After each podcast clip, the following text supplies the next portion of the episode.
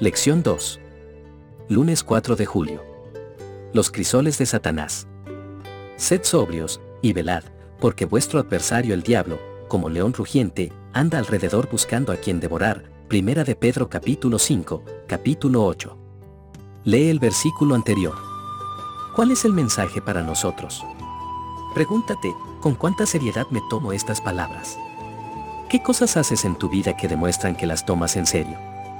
¿Alguna vez viste a un león hambriento? Es impresionante, porque sabes que puede atrapar y comer casi cualquier cosa que quiera. Pedro dice que Satanás merodea de la misma manera. Cuando miramos a nuestro alrededor, podemos ver las consecuencias de su deseo de matar.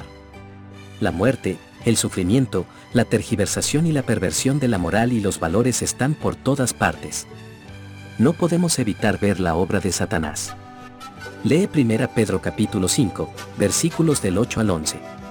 Sed sobrios, y velad, porque vuestro adversario el diablo, como león rugiente, anda alrededor buscando a quien devorar.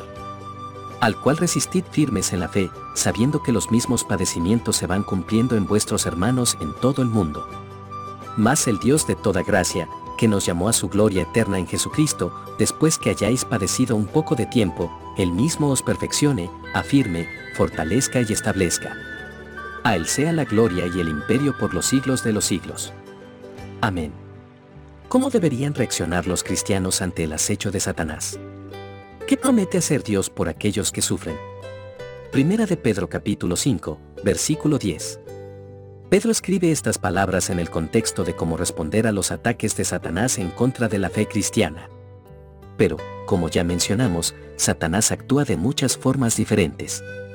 Y, aunque debemos ser conscientes de la realidad y el poder de nuestro enemigo, nunca debemos desanimarnos, porque siempre debemos recordar que Jesús ha vencido a Satanás, que Satanás es un enemigo derrotado, y que mientras estemos conectados con Jesús, mientras nos aferremos a Él con fe, tampoco nos podrá derrotar a nosotros.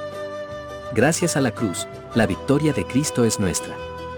Piensa en otras formas en que Satanás causa dolor. La lectura de Primera de Pedro 5, versículos 8 al 11, como podría ayudarnos a afrontar la angustia que experimentamos debido a que vivimos en un mundo pecaminoso en el que Satanás causa estragos.